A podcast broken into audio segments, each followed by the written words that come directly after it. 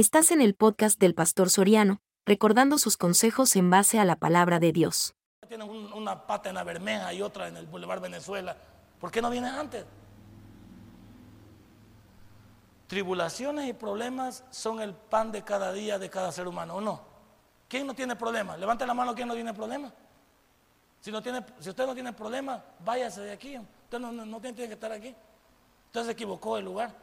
Todos tenemos problemas, todos tenemos dificultades, pero el creyente, para el creyente los problemas deben de ser una oportunidad para que Dios se glorifique en nosotros.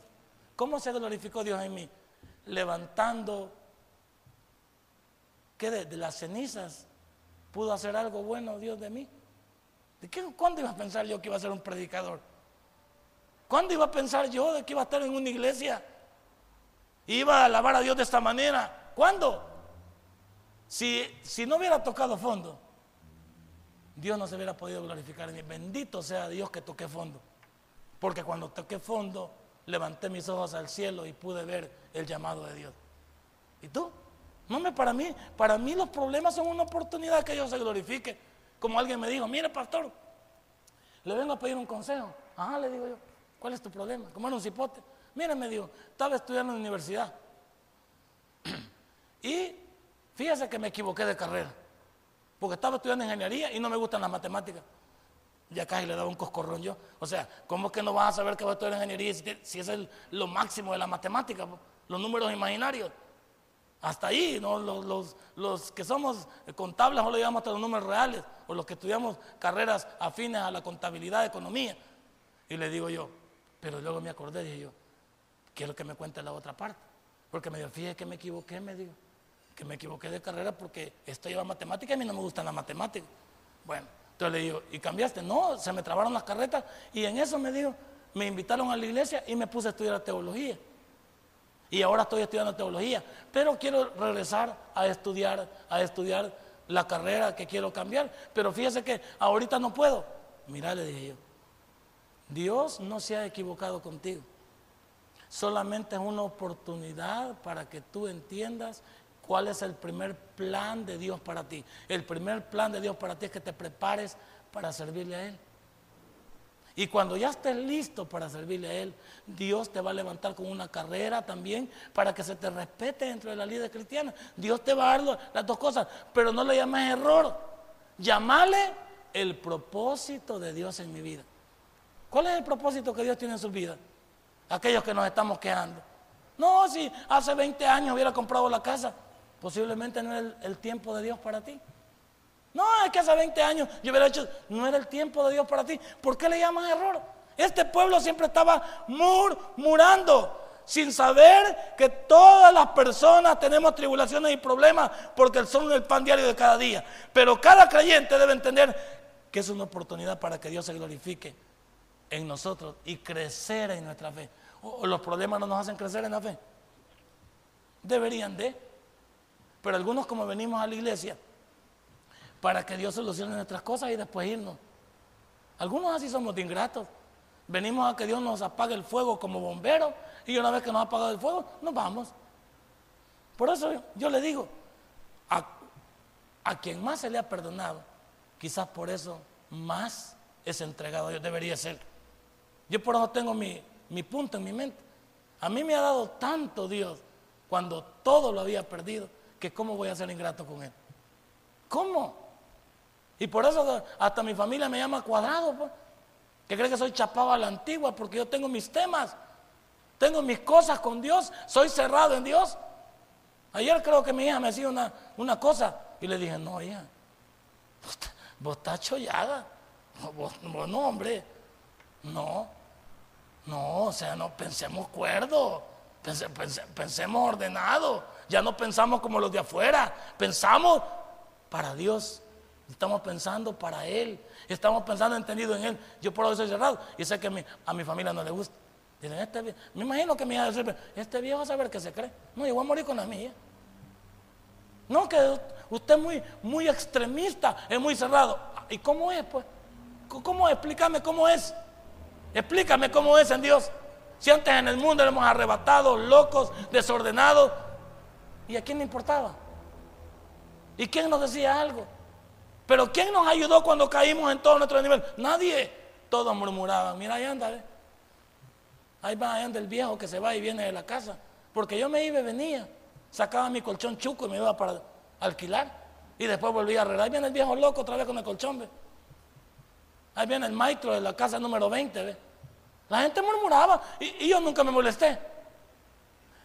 Pero cuando vine el Evangelio se me, dio pena. Fíjese cómo es que Dios es tan lindo, por eso es que yo soy así. Cuando yo me convertí verdaderamente y me comenzó a ser pastor, ¿sabe qué le dije a Dios? Me tenés que sacar de esta colonia, porque aquí he dejado un mal testimonio yo y nadie me va a creer. La gente no va a creer. Vos me tenés que sacar de esta comunidad. Y oye que el pastor decía, cuando usted pase por una colonia y quiera vivir ahí, diga en voz alta, allí quiero vivir yo. Y va que parece locura, va. Pero yo así dije, pasábamos con mi familia, que íbamos para allá, y yo decía, Señor, ahí queremos vivir. Todavía era pastor de los naranjos yo, de allá en el Cerro del Águila, 2000, 2001, para el 2000 más o menos 3, ahí estábamos todavía. Y yo le dije, Señor, me tenés que sacar de ahí, porque yo aquí me daba pena entrar, pues yo entraba con una Biblia y había andado con el colchón para arriba y para abajo. Y después entraba con una Biblia y entraba con todas mis hijas. ¿Qué crees que decía la gente? Mira, el viejo este dice que ya es evangélico. Y la señora atalantada que lo ha perdonado, mira, ahí viene a la par de él también. Mira. Este viejo es pícaro. ¿Tiene nada más a creer este viejo?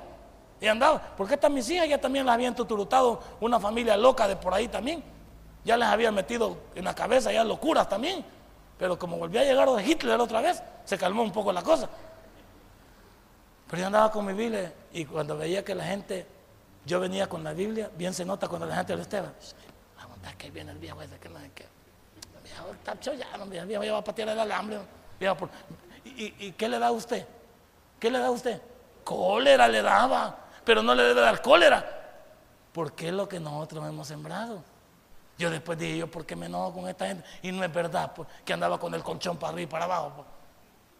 El colchón y la televisión, porque eran dos cosas que no dejaba yo por el fútbol. El colchón y la televisión. Eso es lo que no dejaba yo. Y ahora usted me va a decir, ¿y Dios? ¿En cuánto, ¿En cuánto tiempo contestó esa oración Dios para sacarme de esa colonia? Cuando salimos de ahí, le volví a pedir a Dios otra vez, Señor, como nos vamos a ir para pagar una casa, Señor, no nos vayas a permitir que regresemos avergonzados. No, yo siempre voy adelante. Señor, tú ya me sacaste de aquí y me llevas para otro lado. Y vamos a pagar esa casa en tu nombre, pero no nos vayan a permitir que regresemos avergonzados otra vez a la misma casa. Y de eso han pasado 10 años desde que nos venimos de Ciudad Crediza. 10 años. Y ahora me vas a decir tú que las murmuras te van a detener, que los problemas. ¿Y qué tremendo Dios tenemos? ¿No tenemos un Dios grande? Y entonces, si tenemos un Dios grande, ¿por qué nosotros somos tan pequeños en nuestra mente para confiar en lo que Dios tiene? ¿De qué manera tiene que reaccionar un creyente ante las cosas que le sucedan y nos confunden? ¿De qué manera yo tengo que reaccionar como un negativo? Yo tengo que reaccionar como todos los, demás reaccionan. No, yo no tengo que reaccionar como todos los demás reaccionan. Yo tengo que ser diferente, porque yo sé en, quién he creído. El problema de nosotros es que andamos con ese montón de versículos que no hemos aprendido, pero cuando vienen los problemas no sabemos qué hacer. Se nos olvidan los versículos.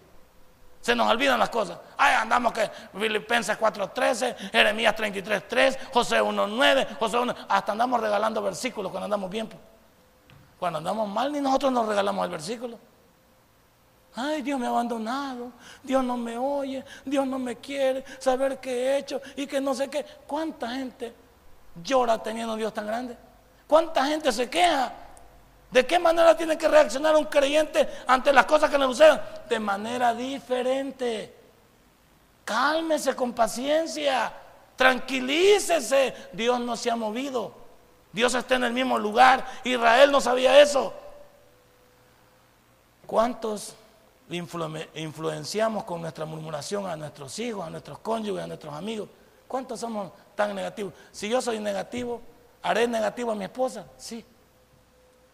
Hay quienes estamos preguntando, ¿y hoy cómo vamos a hacer? ¿Cómo hoy cómo vamos a hacer? Y la mujer dice, si vos sos el hombre, hijo, pensá en algo. Sentate, tranquilízate, no tenemos un Dios, pues. ¿Cuántos de nosotros nos comenzamos a tirar bolas en, en el matrimonio?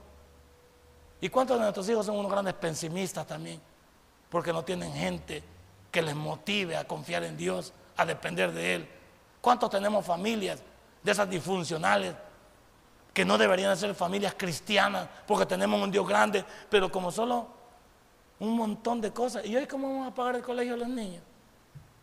Y hoy quizás los niños no van a estudiar quizás en el mismo colegio. ¿Quién dice? Y hoy como quizás vamos a perder la casa. Y hoy quizás vamos a perder el trabajo. ¿Quién dice? Pues? Te adelantas tú, tú te adelantas en tu dificultad y te estás muriendo en un vaso de agua. Pues Israel también estaba haciendo lo mismo. ¿Qué dice Romanos 8:28? Para aquellos que alguna vez lo han leído, pero solamente les gusta el versículo. ¿Qué dice Romanos 8:28? Romanos es la columna vertebral del Nuevo Testamento. Es el libro donde están todas las doctrinas básicas que un creyente debería de conocer. Si alguna vez quiere leer Romanos, ahí están todas las doctrinas. 8.28, vaya. Vaya, señores, subrayenlo. Aquellos que somos pesimistas. Y sabemos que a los que aman a Dios, todas las cosas les ayudan. Esto es las que conforme a su propósito son. O sea, ahí hay condicionales, pues. ¿A quiénes les va a ir bien? A los que aman a Dios y se guardan para Él. Por eso el, hombre dijo allá abajo, no ha nacido la persona que pueda detener a un creyente, pero que camina en, al patas para el monte que le vaya bien, al Loreto que le vaya bien, pues. Si yo tengo la seguridad que Dios no vendía sin vergüenza. Quien vendía sin vergüenza es el diablo para confundirnos. Hay veces gente que piensa que está en bendición y el diablo se lo tiene enganchado. Porque el diablo también se viste como ángel de luz. Y él quiere aparentar, por eso es el anticristo, por eso es el que se opone a Cristo, por eso es el copiador, es el imitador. Pero aquí dice, y sabemos que a los que aman a Dios, todas las cosas les ayudan a bien. Esto es a los que conforme a su propósito son llamados. ¿Es usted un llamado de Dios? Pues no se preocupe. ¿Es usted una persona que ama a Dios? Ya viene su milagro. A mí me gusta lo que dice el versículo, pero ¿para quiénes aplica? Para los que aman a Dios. ¿Te acuerdas de José? ¿Cómo le fue a José? A José le fue como en feria. ¿Ah? Lo vendieron sus hermanos por envidia. Lo echaron en una cisterna que si hubiera tenido agua se ahoga. Lo vendieron como esclavo. Lo compraron como esclavo. Llegó a la casa de Potifar y fue a la cárcel por una no violación porque se le corrió a una mujer. Usted se le hubiera corrido. No, yo creo que usted no se le corre, ni yo también. Imagina la mujer cuenteaba todos los días a este muchacho. Le quitó la ropa, pero no pudo con él y el muchacho fue a parar a la cárcel. Y en la cárcel le ayudó a dos, le ayudó al alguacil a ordenar la cárcel y le ayudó al panadero y al copero del rey. Y se olvidaron de él. ¿Qué hubiera hecho usted como José? Hubiera dicho, hey, yo para qué soy evangélico, va? ¿Para qué voy a la iglesia? Me vendieron mis hermanos, me echaron en una cisterna, me voy para Potifar y donde quiera que iba el muchacho prosperaba la casa. Donde quiera que caía prosperaba. Y luego la mujer lo quiere violar y luego lo meten por violador y no era violador y lo ponen en la cárcel y lo ordenan. ¿Y qué hubiera dicho? quizás José hubiera dicho, ¿qué cuadro? ¿Qué cuadro el de José? Pero al final eso es lo que yo le digo, no es error. Se volvió en un instrumento de qué? De Dios para prevenir a su pueblo del hambre. Si José no hubiera estado en Egipto, se hubiera muerto Israel de hambre. ¿Ah? Un propósito. Y mire lo que dice Génesis 50, 20. ¿Cómo es este muchacho de lindo? Va? No se enojó con sus hermanos, no, no buscó venganza, no se llenó de amargura, no se llenó de murmuración, no se llenó de dolor. Mire este muchacho cómo se comportó.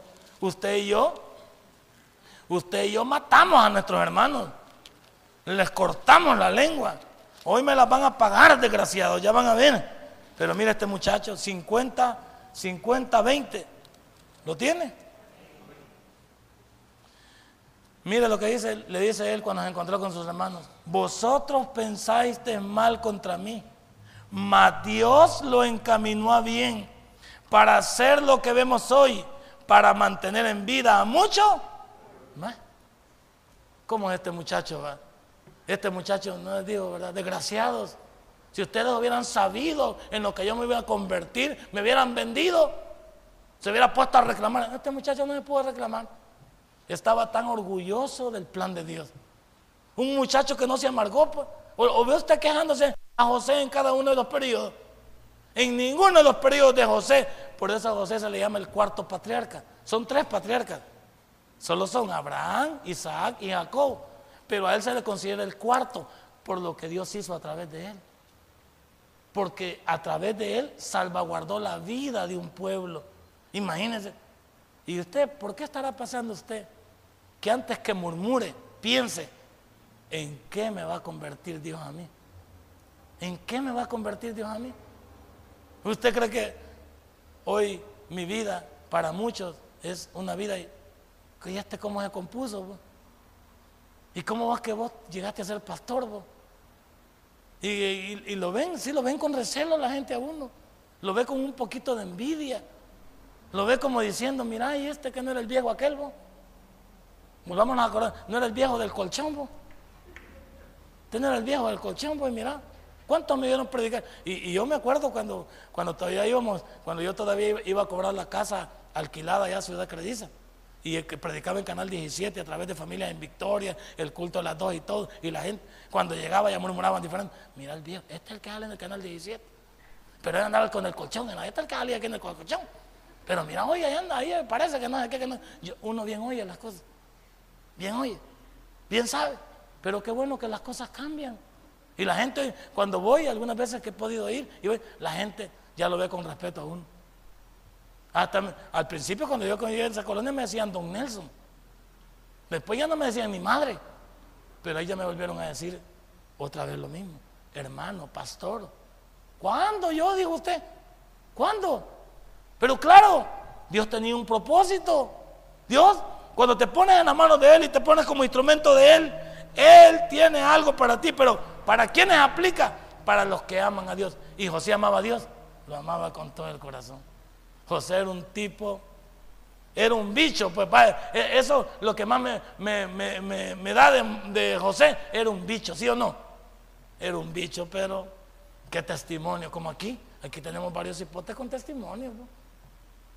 Ya los comenzaba a jugar el diablo, pero se han mantenido, gracias a Dios.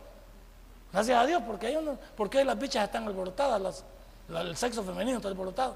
Entonces, tranquilos. Pero qué bueno, hombre, que hay que dar testimonio. Tú sabes que cuando pasamos la prueba de la amargura, cuando nos volvemos en instrumentos de Dios para que Él nos use, cuánto es el rencor y la amargura es nuestro estorbo para la bendición. ¿Cuánto es el rencor y la amargura es nuestro estorbo para la bendición? Si usted está amargado y rencoroso, ese es su obstáculo para que Dios nos lo bendiga, aún dentro de la iglesia, porque usted solo es un religioso más. Viene a la iglesia, pero no bota la piedra poma, el alambre espigado, la grava, no la bota. Ahí la tiene. Incluso dentro de la iglesia estamos enojados. Algunas veces venimos a la iglesia y venimos también a, hacer daño. Porque no crean que estamos exentos aquí en la iglesia, sino todos estamos cuerdos. Hay gente que viene a hacer daño. Pero uno debe estar parado sobre la roca. ¿Y quién es la roca? El que no quiere dejar su rencor, ¿de qué se pierde? El que no quiere dejar la amargura, por eso no pasamos de lo mismo. Por eso no avanzamos. Yo creo que Dios ve eso. Yo me comparo con, un montón de, gente que llegamos al, tabernáculo al mismo tiempo. Estudiamos en el seminario al mismo tiempo. Fuimos servidores de acomodación al mismo tiempo. Y siempre cuando llego le, me dice, mira, no, si, si los dos llegamos al mismo tiempo. Los dos hemos tenido las mismas oportunidades. Dios nos llamó al mismo tiempo. ¿Qué ha pasado contigo? ¿Crees que Dios se ha equivocado? ¿Crees que yo soy mejor que vos? No, hombre. Todo está en lo que Dios ve dentro de ti, pues. ¿Qué ve Dios en tu corazón? ¿Qué es lo que Dios está viendo? ¿Qué es lo que Dios, qué es lo que has traído delante de Dios esta mañana? Y aquí es donde le digo yo, ¿sabes cuántos días llevaban ellos de haberse levantado del monte Sinaí? Tres días llevaban y estaban llorando. Pero esto es lo que yo no, no entiendo. Tres días llevaban ya y estaban murmurando. Comenzaron a extrañar a Egipto, sus placeres, pero eran esclavos. ¿Cuántos todavía añoramos en el mundo? ¿Cuántos no podemos dejar la música pagana? No podemos dejar el vocabulario pagano. Todavía tenemos teléfonos ahí que, ya no teníamos que tenerlos, direcciones. Todavía tenemos fotos guardadas que ya no, quémelas, hombre. Tenemos eh, guardado en nuestro corazón un montón de cosas que ya no, ya no cuadran. Para un creyente que ya buscó en Dios, ya no es hora de estar viendo hacia atrás y estar murmurando. Ya no es hora de extrañar los placeres. Decía que estaban mejor en Egipto, decían ellos, que comían pescadito. Es como yo, pues. ¿Qué comía yo ahí en ese año y medio que estuve en el tabernáculo? Ese año y medio fue triste. Ya les he contado, va. daban ganas de llorar a esta hora. Cuando el estómago te pide algo y no hay nada. Y saber, pues tú dices, bueno, pero a las nueve a las 9 de la mañana yo estaba sonriendo, pidiéndole a la gente que se sentara, porque así me pedían. Usted sonría, me decía porque usted no va a pasar sus problemas a nadie. Usted sonría, bienvenido hermano. ¿Cuánto, ¿A cuánto recibí en el tabernáculo? Y después cuando salíamos, y todos los amigos, vamos para la pupusería. Y yo me, metí en la grulla a ver si me decían, vamos, porque uno que andaba rebuscando, no me quedaba apartadito tampoco. Yo me metí en la grulla. Decía, tal vez un loco Y me decían, hey, vamos a la pupusería. Vamos, pues decía yo. Y ya cuando estaba allá le decía yo, hey, pero yo no tengo pisto. Ya cuando estaba ahí, eso no me dijiste ya, ah, vos me dijiste vamos. No me dijiste vamos, este día vamos, pero aquí te estoy diciendo, no tengo. Pero me puedo sentar aquí a ver. No, hombre, pediste una, ¿crees que te llenas con una? ¿Por qué no me regalas dos mejor entonces? Pues sí, o sea, estoy pidiendo ya, pues sí, porque yo no me llenaba con una. Yo tenía que eh, tener para el día y para mañana, pues, porque no sabía qué iba a pasar. Y así era. Así era, me metía en el grupo. Y ya cuando me veían guachada y me decían, ya no me hacían caso me iba por otro grupo, ahí me metí en otro grupo, donde no me conocieran. Y allá andaba como que era pelota, yo daba que rodando. Pero Dios nunca falló. Dios nunca falló. ¿Por qué no me morí de aquí estoy. Pues. Aquí estoy, tranquilo. Pero esos tiempos fueron tristes. Y, no te vas a acordar de eso. Y no vas a decir hoy que, hoy que hasta la comida ya ni le hago caso. ¿Qué vas a querer para tal cosa? No. ¿Y qué tal cosa? No. Y, antes, fueran frijoles, arroz, tuvieran chucos o no chucos, hay que echar, no importa lo que fuera. La popusa podía estar agria, pues, que los frijoles ya no servían, que el chicharrón ya raro, pero ¿qué? Si había que, había que meterle, pues. Había que comer hasta sope para poder echar a entrarle. Y ahora podemos escoger. ¿Hasta dónde ir? ¿Qué hacer? ¿Cómo es Dios? Y vamos a extrañar el mundo. Y vamos a murmurar de Dios. Y vamos a murmurar de la iglesia. No, no y Israel estaba equivocado. ¿El pueblo por qué fracasó? Este pueblo, según el versículo número 1 del capítulo 11 del libro de Números, fracasó por una razón. Perdió la dirección de Dios. ¿Y por qué perdió la dirección de Dios?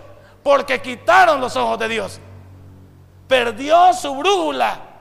Ya no sabían para dónde iban, pero era claro, habían quitado los ojos de Jesús, los, los ojos de Dios. ¿Por qué Pedro se comenzó a hundir? Porque quitó los ojos de Jesús. ¿Cuántos aquí ya perdimos la, brújula? Perdimos la dirección. Porque hemos quitado los ojos de Dios. Una cosa que averigüé y me extrañó es que la neurosis dicen que desencadena la depresión. Porque la neurosis y la depresión son hermanas. Y la depresión ocupa el, primer lugar de destrucción en el ser humano, llevándolo al suicidio. ¿Por qué se deprime la gente? ¿Por qué no le encuentra sentido a la vida? ¿Por qué, se, ¿Por qué los políticos, por qué la gente que pierde poder se suicida? Porque creen que ya no van a poder vivir lo mismo. Porque creen que ya no tendrán las mismas condiciones y son tan cobardes que buscan la salida fácil. En Japón, en Japón, que es uno de los países más, la depresión está galopante. Porque la gente tiene dinero, tiene oportunidad de trabajo, pero como está tan materializada, que ya no encuentran para qué hacer, ni, ni para dónde ir, ni qué hacer con todo lo que tienen. La depresión. ¿Por qué? Porque el ser humano no sabe qué hacer. ¿Cuántos nuestros anhelos no han sido realizados? No hay satisfacción y eso nos causa depresión. ¿Cuántos de nosotros que no conseguimos nuestros sueños, no nos graduamos, no tenemos el trabajo que quisiéramos? ¿Cuántos trabajan en lo que no les gusta? No hay peor cosa que trabajar en lo que no le gusta a uno. Se lo digo por experiencia propia. No hay peor cosa que trabajar en lo que no le gusta. Uno va porque tiene que ir, pero es un miserable cada vez que va a hacer trabajo. Porque uno dice, no quisiera que fuera lunes para ir. Porque uno no está a gusto, pero cuando uno está en lo que le gusta a uno, qué chivo llegar a su trabajo porque usted sabe. Por eso es que hay que prepararse, jóvenes. Por eso es que no hay que ser parte del montón. Por eso es que los padres les decimos a los hijos, no sean igual que nosotros. Aprovechen sus oportunidades. Echémosle gana familia. Saquen la cara por la familia. Hagan ustedes, siéntanse parte de algo. ¿Qué es lo que quiere Dios con los problemas de nuestra vida? Formar carácter en nosotros. Dios quiere formar carácter a través de problemas. Yo digo que mi vida en el tabernáculo fue una escuela que nunca olvidaré. Por eso soy así. Por eso soy así yo. Porque el tabernáculo me dio una escuela que no lo pude aprender en, en otro momento. Lo bueno del tabernáculo, eso yo lo llevo conmigo aquí. Lo bueno, lo malo, eso ya, eso lo quité hace mucho tiempo. Pero lo, lo bueno del tabernáculo, eso lo llevo aquí. Me formaron, me hicieron y dijeron esto, pusieron. No, eso es una escuela. Y eso lo ayuda a ser a uno un tremendo líder. Una tremenda persona que la gente le tenga respeto por buscar de Dios. Cuando digo que faltan líderes, como alguien creo que pudo esta semana, que faltan, que faltan este, predicadores y faltan gente como este otro. Pues sí, pero no podemos vivir anclados en el pasado. Hay que buscarnos alimentarnos y alimentarnos bien. Yo, yo me alimento muy bien. Yo no me quedo en el pasado me alimento muy bien y tengo la manera de cómo poder hacerlo. No puedo vivir anclado en el pasado. Pasado, pasado. ¿Qué vamos a hacer? Pero usted quiere palabra, aquí hay buena palabra. Aquí hay buena palabra. Usted viene aquí, aquí no va a preocupar por eso. Nos preparamos para eso. Le hacemos. Que a usted no le cale es otra cosa que a usted no le pega, que, usted se restringe porque, porque no le gustan ciertas cosas que compiten con lo que usted hace, es otra cosa. Pero aquí no se podrá engañar. En esta iglesia nos preocupamos por eso. Nos preocupamos por tener un buen manjar. Nos preocupamos por, por, por tener un buen testimonio, por tener una imagen. Dígame, dígame, compárenos, díganos. A eso, a eso me refiero. Es que lo que Dios hace es perfecto. Somos nosotros los seres humanos que, que nos ponemos hacia un lado, que nos doblamos. Pero no es Dios. Si Dios es el mismo. Dios es el mismo de Jimmy Swagger, el mismo de Dante Gebel, el mismo del Señor de aquí arriba, el mismo del de abajo, el mismo, el mismo. Eso no hay ninguna desconfianza. Los seres humanos somos los fracasados. Los seres humanos somos los que no queremos. Los seres humanos somos los que no estamos enfocados. No, hombre. Yo no vivo, no vivo de lo que, de lo que pasó, vivo de lo que Dios ha hecho hoy en usted y en mí. Yo me, en esta iglesia he podido ver cuadros yo, decir, Señor, bendito seas porque tú puedes demostrar lo que tú has hecho aquí, a pesar de ser una iglesia pequeña. No, hombre, que han habido milagros de milagros y han habido ingratos también. Aquí han habido milagros de milagros y usted lo sabe en estos nueve años. Y han habido ingratos también. Que ni la gracia le han dado a Dios. Pero eso es el otro cuento, tampoco nos vamos a amargar por eso. ¿Qué no habían visto los judíos? Hagamos cuenta hasta aquí que se estaban quejando en el capítulo 11, hagamos cuenta de lo que Dios había hecho. Número uno, los había sacado de Egipto. Venía todo el ejército de, detrás, de Egipto, detrás de ellos y les puso una columna de fuego para que no pasaran. Enfrente del mar rojo se los abrió de par en par. Pasaron en lo seco. Abrió la columna de fuego y pasaron los egipcios pensando que iban a perseguir a su pueblo y les cayeron las aguas encima y los consumió y nunca los volvió a ver. Luego, imagínense Las diez plagas que tuvieron en Egipto. En diez plagas y nada les pasó a ellos.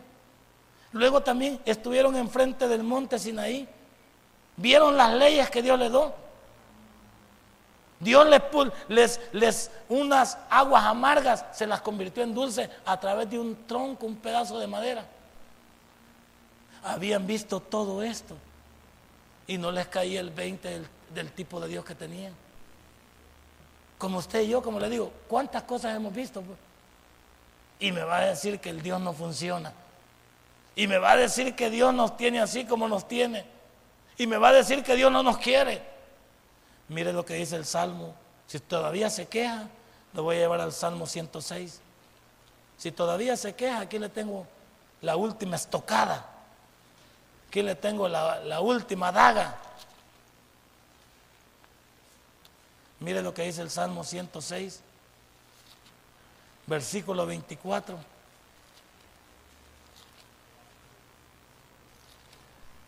¿Lo tiene?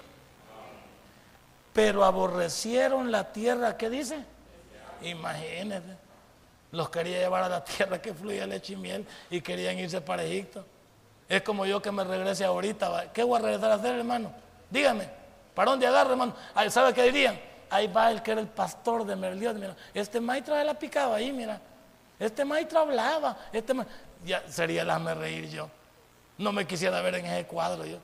Y dejar a mi familia, andar por la calle desorientado, tirarme otra vez al desenfreno y al desorden. O sea, ¿qué no estoy viendo dónde estoy? ¿Qué no estoy viendo cómo me tiene Dios? ¿Qué no estoy viendo cómo me miro hoy? ¿Qué, no veo? Ahí dice, pero aborrecieron la tierra deseable. Y mira que dice más, no creyeron a su palabra. Subrayelo. Antes murmuraron en sus tiendas. ¿Y de qué usted? Si no éramos nada. Y luego, y no oyeron la voz de. Ahora viene lo bueno. Digo lo bueno para que usted me critique. Por tanto alzó su mano contra ellos. ¿Para qué? Para batirlo en el desierto. ¿eh? Como ahí nos gusta, pues. ¿A cuánto nos gusta a patada limpia? ¿A cuánto nos gusta trompada limpia? ¿A cuánto nos gusta que nos esté cayendo para que nos esté plash, plash para saber que Dios nos ama? Esa no es vida, hermano. Y dice, y dice, como no oyeron la voz de Jehová, por tanto hace su mano contra ellos para batirlo y humillar su pueblo entre las naciones. ¿Qué va a decir la gente de nosotros? Y luego y esparcirlos por la tierra, como veletas. Se unieron a sí mismos a Baal peor. Volvimos otra vez con al Babalú, volvimos otra vez a las andadas y comieron los sacrificios de los muertos. Y luego provocaron la ira de Dios con sus obras y se desarrolló la mortandad entre ellos. Entonces se levantó Finés e hizo juicio y se detuvo la plaga. Pero ya casi es tarde. Hermano, cierra su Biblia. No seamos ingratos, no seamos murmuradores. ¿Qué más queremos? ¿Qué le podemos pedir más a Dios? Dígame, ¿qué le podemos pedir más a Dios? Yo nada. No, yo, yo estoy tranquilo. A mí me llega como Dios me tiene. No soy ostentoso, no soy poderoso, no ando el carro del año, no tengo la moto del año, no tengo la mansión del año, no tengo helicóptero, no tengo una casa en la playa, no tengo otra casa. Pero soy feliz. Porque la, felicidad no está fuera de mí. ¿Dónde está la felicidad? Está dentro de mí. ¿Y cuántos creen que lo de afuera? Si hay veces esas cosas aquí van a quedar, ya ni las vamos a usar, ni las vamos a poder utilizar después. ¿Y para quiénes van a quedar? Para Carmelo González va a quedar. Y para los yernos, las nueras y todo, ¿sí? Hasta una velita le van a poner al cliente allá. Gracias a tu tata que trabajó con ganas. Le echó ganas y mira cuánto nos ha dejado. Bendito sea tu tata. Nunca dejemos de hincarnos para decirle gracias, Padre, por haberlo hecho. Oye, así es la vida. ¿Por qué? Ese, ese es el punto que yo siempre he tenido. Sea feliz, porque la felicidad no está fuera de usted, está dentro de usted. Y cuando usted sea feliz aquí adentro, no importa cuánto tenga, es suficiente. Denle un fuerte aplauso a nuestro Dios. Padre y buen Dios, te doy gracias. Si este mensaje ha impactado tu vida, puedes visitarnos y también puedes buscarnos en Facebook como Tabernáculo Ciudad Merliot. Sigue con nosotros con el siguiente podcast.